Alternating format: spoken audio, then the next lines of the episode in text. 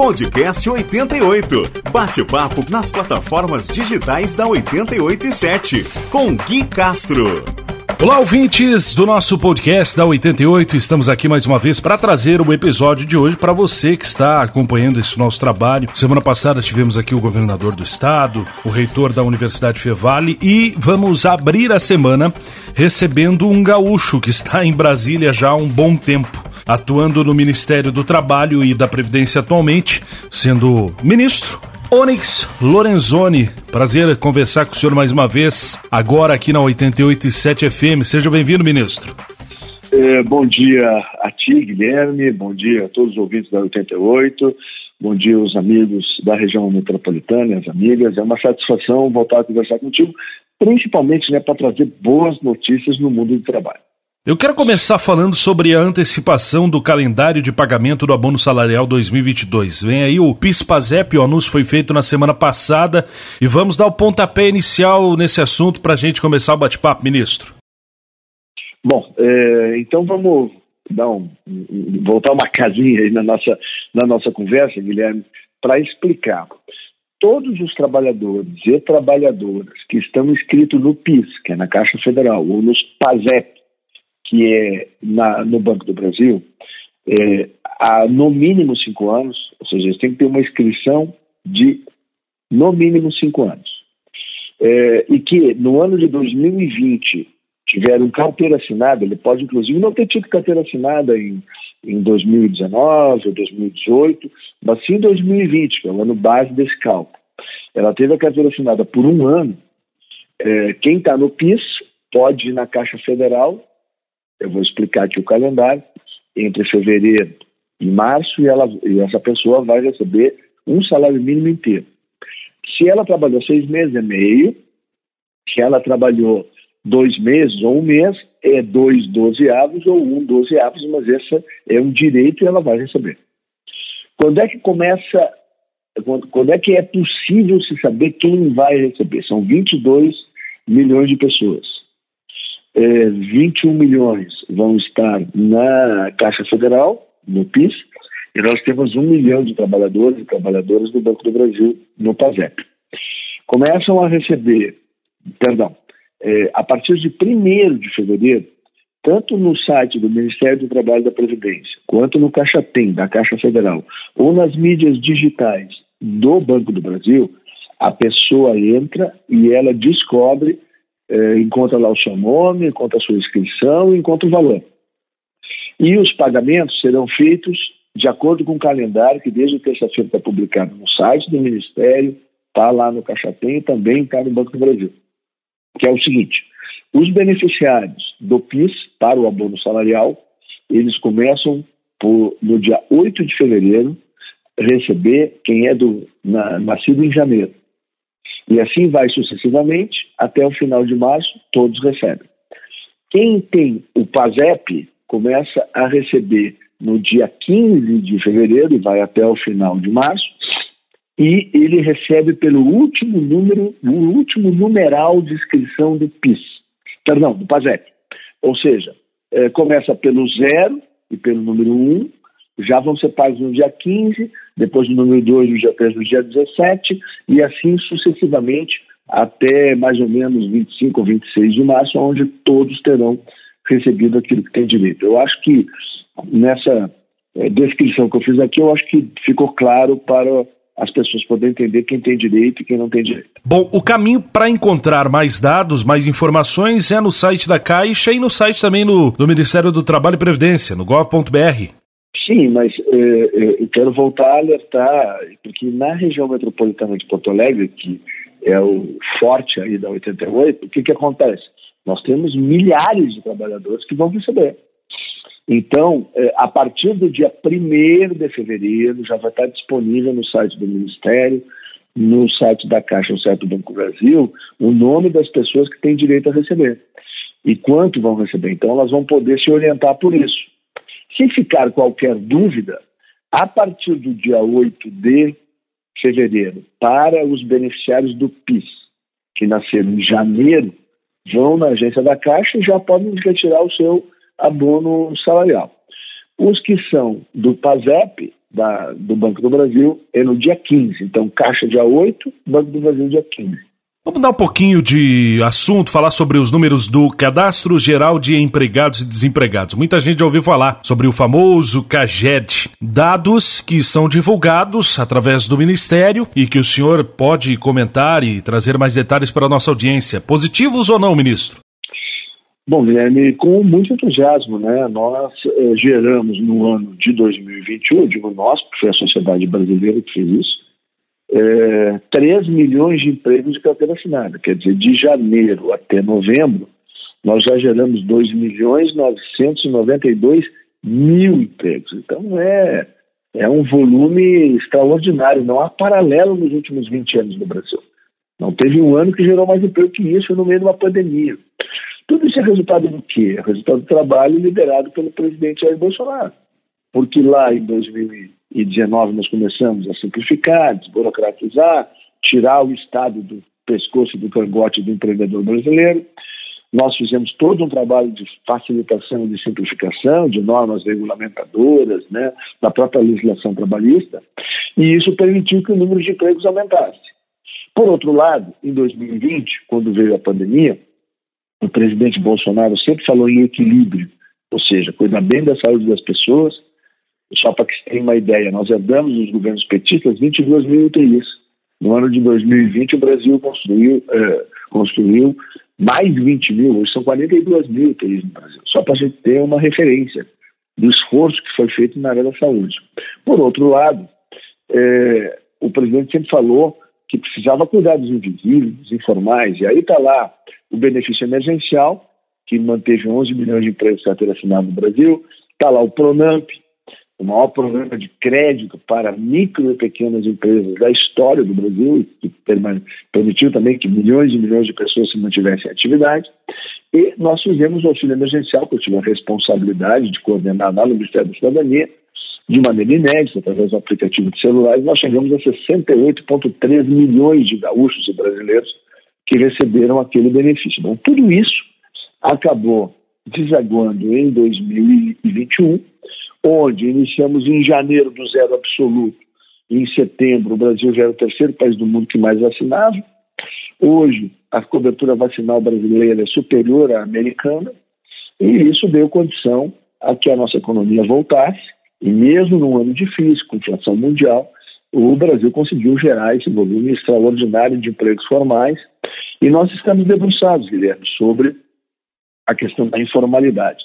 Nós acreditamos, nós temos 40 milhões de brasileiros na informalidade e nós queremos construir uma rampa de ascensão da informalidade para a formalidade. Mas isso é assunto para a última semana de janeiro. Nós vamos anunciar um programa aí bem ousado e que vai ter grande repercussão no país e vai gerar um volume muito grande de oportunidades às pessoas. Bom, dentro dessa linha, os novos programas, programas de geração de emprego, renda do Ministério do Trabalho e também da Previdência, principalmente para os informais. Exatamente. É, e vem conjugado com um vigoroso programa de microcrédito voltado exatamente para esse segmento, são os informais, os invisíveis, os MEIs, ou seja, nós queremos dar condição, ou seja, a que as pessoas tenham oportunidade de poder progredir, de poder prosperar de poder se libertar né, e buscar uma situação de melhor condição de vida para si e para os seus familiares. O Ministério, hoje, ele tem medidas para combater a fila de atendimentos do INSS, ministro? Sim. É, é, é, quando o presidente Bolsonaro me chamou e me pediu para recolocar de pé o Ministério do Trabalho da Previdência, que acabou se transformando hoje em é o maior ministério, né? São 35 mil servidores e um orçamento de 800 bilhões de reais. Então é uma responsabilidade gigantesca. Ele me deu duas tarefas. A primeira delas, gerar emprego e renda, como nós acabamos de falar, e já pontuamos algumas coisas, e a outra é terminar com a fila. Nós herdamos uma fila de 1 milhão e 800 mil pessoas. Né? Então, já em, em outubro, nós fizemos um convênio, nós chegamos a conversar, eu conversei contigo sobre isso, é, um convênio com os cartórios para, é, primeiro, o piloto, claro, é, para a, o atendimento do auxílio natalidade e do auxílio por morte. E isso deve, esse convênio que agora entra em vigor, ele deve retirar nos próximos quatro, cinco meses mais de 300 mil pessoas da fila. Né? A outra coisa que a gente fez foi ontem. Nós assinamos um convênio com 10 municípios em todas as regiões brasileiras. O município do Rio Grande do Sul foi Santo Augusto, aonde uh, nós assinamos um piloto para fazer perícia médica por telemedicina. Ou seja, nós vamos usar a nova tecnologia que está aí. Nós temos hoje em torno de 4 mil peritos no Brasil. É, nós não temos como cobrir o Brasil todo, né? Só são 5.500 municípios, né? Então, é, nós temos a necessidade de usar essa tecnologia que está aí que cada vez vai ser mais presente na vida das pessoas. Então, é, o município vai organizar uma sala, lá vai ter um laptop com uma série de equipamentos, é uma tecnologia israelense, e um perito médico, um médico perito, vai estar a mil, dois mil, três mil, quatro mil quilômetros de distância dessa pessoa, vai fazer a análise e ele vai resolver entre 80% a 90% de todas as questões que envolvem as perícias no Brasil. Então, isso vai nos desafogar de maneira muito intensa e nós estamos buscando também o retreinamento de servidores do INSS, mas sempre com uma palavra de que eles é, têm que atender com muito respeito, com muito carinho, com muita atenção, porque sempre que uma pessoa chega numa agência do INSS ou entra pelos nossos canais digitais, é, ela na verdade ela está numa posição onde tem algum grau de fragilidade, né? Pode ser emocional do ponto de vista de sair do mundo laboral e, e ir para a aposentadoria, é, pode ser porque tem alguma alguma dificuldade, alguma enfermidade, pode ser porque tem é, daqui a pouco algum familiar que tem direito ao benefício permanente, porque tem alguma circunstância que, que, que, que incapacita ou impossibilita de que ele possa trabalhar. Então, é, eu, eu falo muito com os servidores da INSS que, além do atendimento rápido, Guilherme, além eh, da gente usar todas essas alternativas para bem atender e bem servir, tem que atender com muito carinho, com muita atenção, porque quando a gente estava brincando, essas pessoas estavam construindo o Brasil. Então, o que nós temos hoje, nós herdamos dela.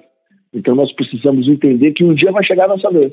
E nós vamos querer, lá na frente, ser tratado com carinho, com atenção, porque não dizer com amor. Né? O amor ao próximo, que é, quem é cristão sabe que é um dos principais mandamentos que Jesus trouxe para todos nós. Me lembro que entrevistei o senhor já algumas vezes e falamos sobre eleições 2022. O senhor sempre falou, não, isso nós vamos ver em 2022. 2022 a gente fala sobre isso, Guilherme. Bom, 2022 está aí, eu não vou fugir da raia.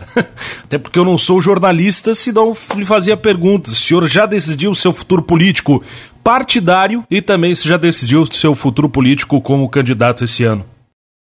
Bom, Guilherme, no ano passado, numa outra entrevista, eu te disse que eu não podia falar e queria falar em 22, né? Porque a gente estava focado aqui no trabalho que a gente está fazendo no Ministério e o meu dever de lealdade não me permitia naquele momento, né, é, tratar de nenhum outro assunto que não fosse continuar esse processo de transformação, né, que o presidente Bolsonaro vem fazendo com a nossa equipe aí no Brasil todo. Mas eu não vou fugir da resposta. É, já tomei a decisão, sim. É, tu sabes que eu tenho 25 anos de PFL e eu só tive dois partidos na minha vida pública toda, né, dos sete mandatos. Né? Eu conquistei meu primeiro mandato pelo Partido Liberal, sempre fui grato a ele, né? e tanto que, é, depois nas minhas candidaturas todas, eu sempre usei o número 22, né? É, eu concorri, eu conquistei cinco eleições de deputado federal com o número 2522. Sempre é, por carinho, por, por não esquecer de onde eu comecei, né? E, bom, com o movimento que o PFL barra DEM, né? Que é DEM hoje, né? Fez de fusão com o PSL, o Rio Grande do Sul foi o único estado que se posicionou contrariamente. É, todos os nossos delegados votaram contra, então, bom, tem que ser coerente. Quando o presidente Jair Bolsonaro tomou a decisão de ir para o PL, eu fiquei muito feliz, porque isso simplificou e facilitou né, a minha decisão. A decisão está tomada, já tem data, no dia 20, já comuniquei ao presidente, no dia 22 de março eu irei me filiar ao PL. É, é, e bom, e nessa data vai ser feito, como determina a lei, o lançamento da pré-candidatura do governo do Estado. Então, a partir de 22 de março eu estarei no PL, a partir de 22 de março inicia a caminhada. É claro que uma candidatura não é só um ato de vontade de uma única pessoa, né? Precisa ter o respaldo da população, precisa ter as alianças, precisa ter né, toda aquela construção. Mas eu sinceramente acho que o Rio Grande do Sul pode voltar a ser o que foi no passado. A minha pergunta é: por que, que a gasolina é mais cara no Rio Grande do Sul que Santa Catarina? Por que, que o PVA, vamos ficar só nos carros, Santa Catarina é mais barato que o nosso? Bom, então, eh, eu estou usando dois exemplos do dia a dia, do cotidiano. Tá? Então, tem que buscar as razões disso né? e tem que trazer para o Rio Grande do Sul uma visão, se for da escolha da população, uma gestão que seja semelhante ao que foi feito no Brasil, ou seja, eh, que sirva as pessoas e não se sirva delas. Que, que transforme a vida do gaúcho e da gaúcha é, é, traga para a nossa população mais segurança no presente e a certeza que tem futuro, não só para si, mas também para os seus filhos. Né? Então, é, é esse o, o, caminho que a gente vai, a partir de 22 de março, poder discutir, debater, ouvir, aprender, receber é, com muita humildade, com muita fé e muito trabalho para o Rio Grande do Sul trilhar nos próximos quatro anos, se Deus quiser. Ministro do Trabalho e Previdência, Onyx Lanezoni, quero agradecer o seu contato. Ele está ministro, é deputado federal eleito, licenciado do cargo e conversou com os ouvintes da 887 e do nosso podcast. Ministro, muito obrigado. Obrigado, Guilherme. Desejo a ti também, a tua família, toda a equipe da Rádio 88, um 2022 abençoado, com bênçãos aí de muita saúde, muita felicidade, muitas vitórias aí para ti profissionalmente e para todos os nossos ouvintes que estão sintonizados. Um grande abraço. Tá aí, portanto, compartilhe com os teus contatos mais um episódio do nosso podcast. Lembrando que a lista completa está disponível aqui no Spotify para você que quiser ouvir todos os episódios, assim como ouviu o de hoje. E aproveitando para fazer o convite todos os dias, segunda a sexta, e aproveitando para fazer o convite, de segunda a sexta, seis da manhã, eu, Gui Castro, junto com PC Lângaro, estamos na 88.7 FM com o Giro 88. Combinado? Vamos lá então, 88.7, a gente toca você. 88.7 FM, a gente toca você.